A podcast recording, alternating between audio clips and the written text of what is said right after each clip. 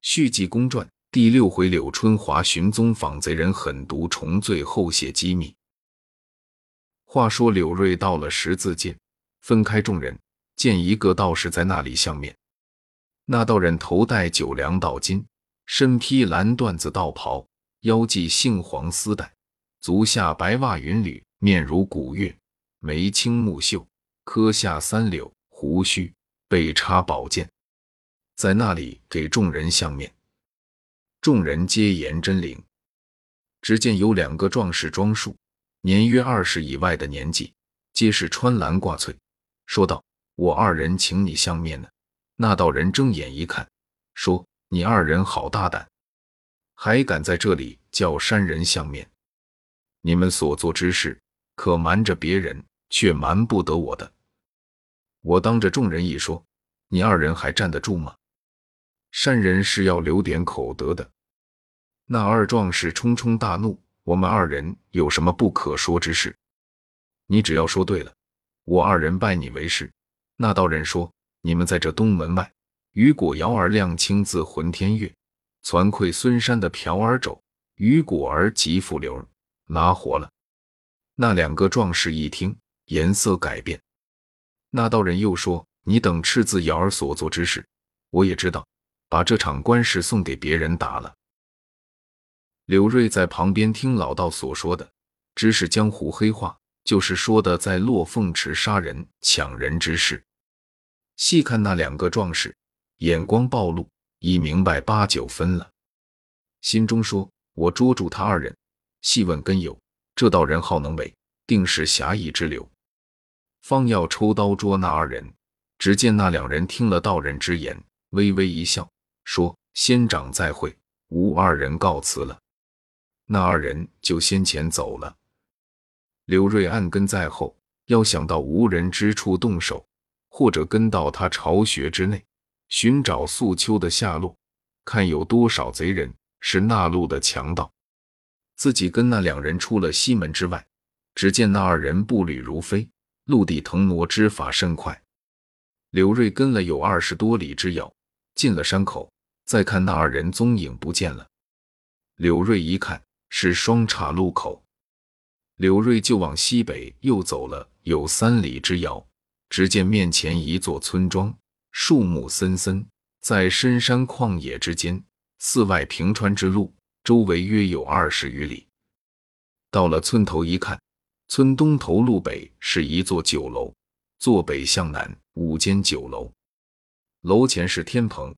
东西北三面皆是荷花池，栽种着荷花，池边栽种柳树，枝叶茂盛。那酒楼字号是酒泉居，挂着酒帘飘飘。往西是一条大街，南北有数十家铺户，是一座集镇，街上人烟不多。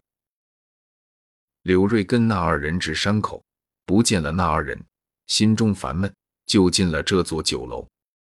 到里边上楼一看，四面楼窗支开，外面摆着十样鲜花，北边排五个座，南边也是五个座，东西有两个座，有三五个吃酒之人。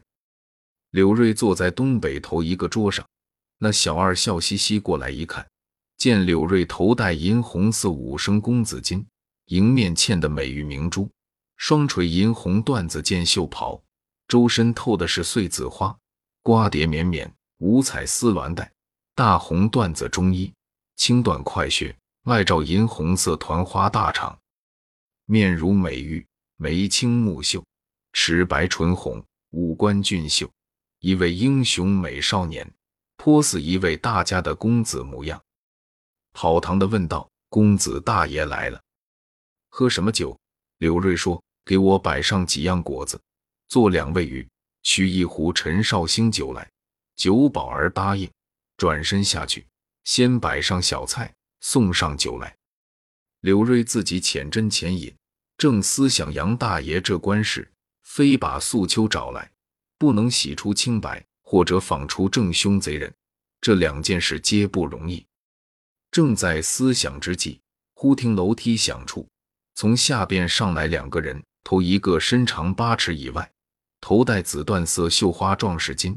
紫缎围花箭袖袍，腰束绛带，月白绸子衬衫，外罩宝蓝缎英雄大氅，内配单刀，大红绸中衣，薄底快靴，面似姜黄，粗眉大眼，压耳黑毫毛，只有二寸余长，磕下半部刚然，后跟一人，是壮士装束，穿白爱素，白净面皮，俊俏人物。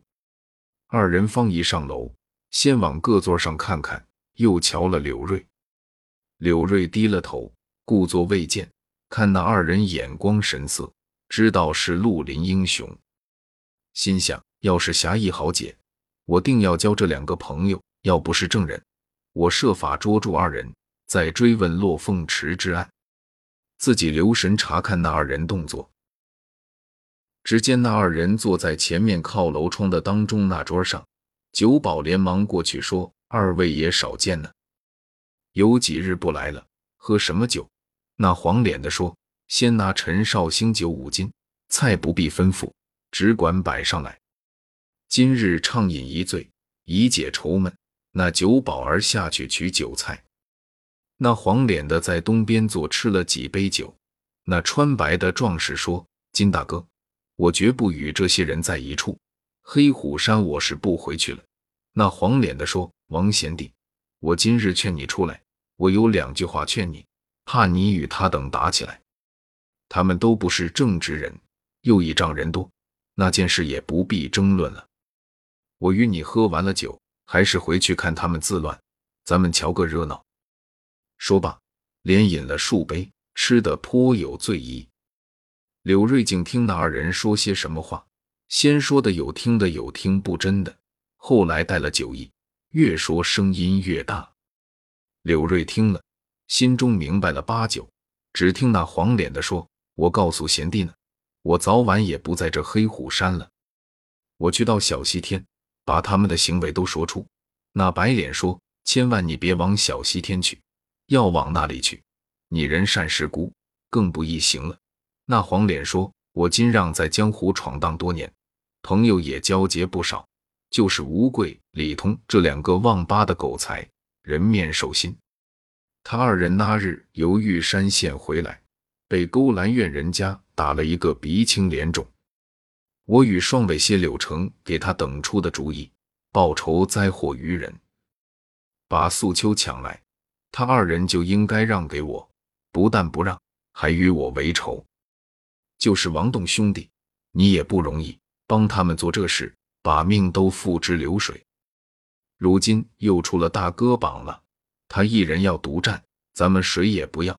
那穿白的说：“金大哥少说吧，这是什么地方？提防顺口之言。”刘瑞听了这一席话，心中说：“不好，我一人要捉这二人，甚不容易。他等就是落凤池杀人抢人之贼。”莫若我跟他二人到了他等的窝巢，看其路径，我再调兵捉拿他等，一把素秋找来。那沙洲公子栽赃种祸之人，可一网打尽。自己想得多时，只见那黄连也不说了，就吃了饭，给了饭钱，那二人下楼去了。柳瑞叫走堂的过来，也给了酒饭钱，就问酒保道：“那二位吃酒的壮士是那里的？”我看着也似面熟，不敢冒认。那酒保说：“大爷，那黄脸的叫狠毒虫金让，那白脸的叫逍遥鬼王栋，他们是黑虎山玄坛观庙中保镖的镖客，他们有好几十位呢。”柳瑞说：“他等保那路标，你可知道吗？”酒保说：“我不知道，不过他们来这里吃酒，听他说的，也没有什么客商往他等那里写标。”柳瑞说。这黑虎山玄坛观在那里？你可知道？九保说：“出了这柳家营，一直往西，过白石山黑松岭，往北一拐，就是黑虎山玄坛观。”柳瑞听得明白，下了酒楼，一直往西，出了村外，只见山峰叠翠，瑞草生辉，满山坡树木成林，野鸟声喧，猿鹤相亲，蝴蝶乱舞，樵夫伐木。鹤旦而歌，牧童骑牛，短笛信乐而吹。只听一个牧童唱歌而来，唱的是：“营名盈利苦奔忙，赢得鬓发皆成霜。长城万里今独在，不见当年秦始皇。柳瑞听罢，长叹一声，说：“人生似梦，这话不假。被名利两途牵系，何时是了？自己登山走了有数里之遥，过了黑松岭，只见山下南边一带大山，两旁有小山，如抄手式相环。山下有一片密松林，靠松林之中是一座大庙。”方圆足有三四里之遥。此时一轮红日，看看西沉。柳瑞信步下山，到了庙前，天色已晚。只见山门关锁，东西两个角门一关，山门上一块泥金匾，写的玄坛观。柳瑞看罢，绕至东边无人之处，把衣服掖好，窜上房去，往各处偷听。到了一所院落，是北房三间。前边廊檐下挂着照纱灯，东西各有配房三间。北房屋中有两个家人的模样，在屋中打扫桌椅条凳。柳瑞在东房后批偷看多时，并不见有人来，只见那打扫屋中之人转身到西院中去了。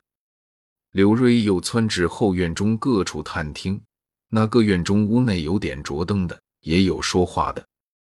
只见东一个小院。是北房三间，里面灯光隐隐，听有妇女说话的声音。方要过去看看，只见从后边院内出来二个人，一个是穿白武生公子装束，一个是蓝色壮士巾，箭袖袍，蓝缎大氅。二人往前走，说着话。那穿白的武生说：“我二人当初邀请众位报仇，把人抢来，就应该给你我才是。”怎么逍遥鬼王洞也要争这美人？赛纯阳吕梁也要争这美人？他等各怀不忿之心，就是庙中主人不在，这少主人就目中无人了。还有迷魂太岁田章，他本是慈云观漏网之人，也在这里作威。大家要齐心把他剁了，也就没了事了。二人说着话，到了前边院中北上房，那二人进房落座。叫人预备酒来。柳瑞听了二人所说之话有因，想要跳下房来捉拿二人，细问情由。不知后事如何，且看下回分解。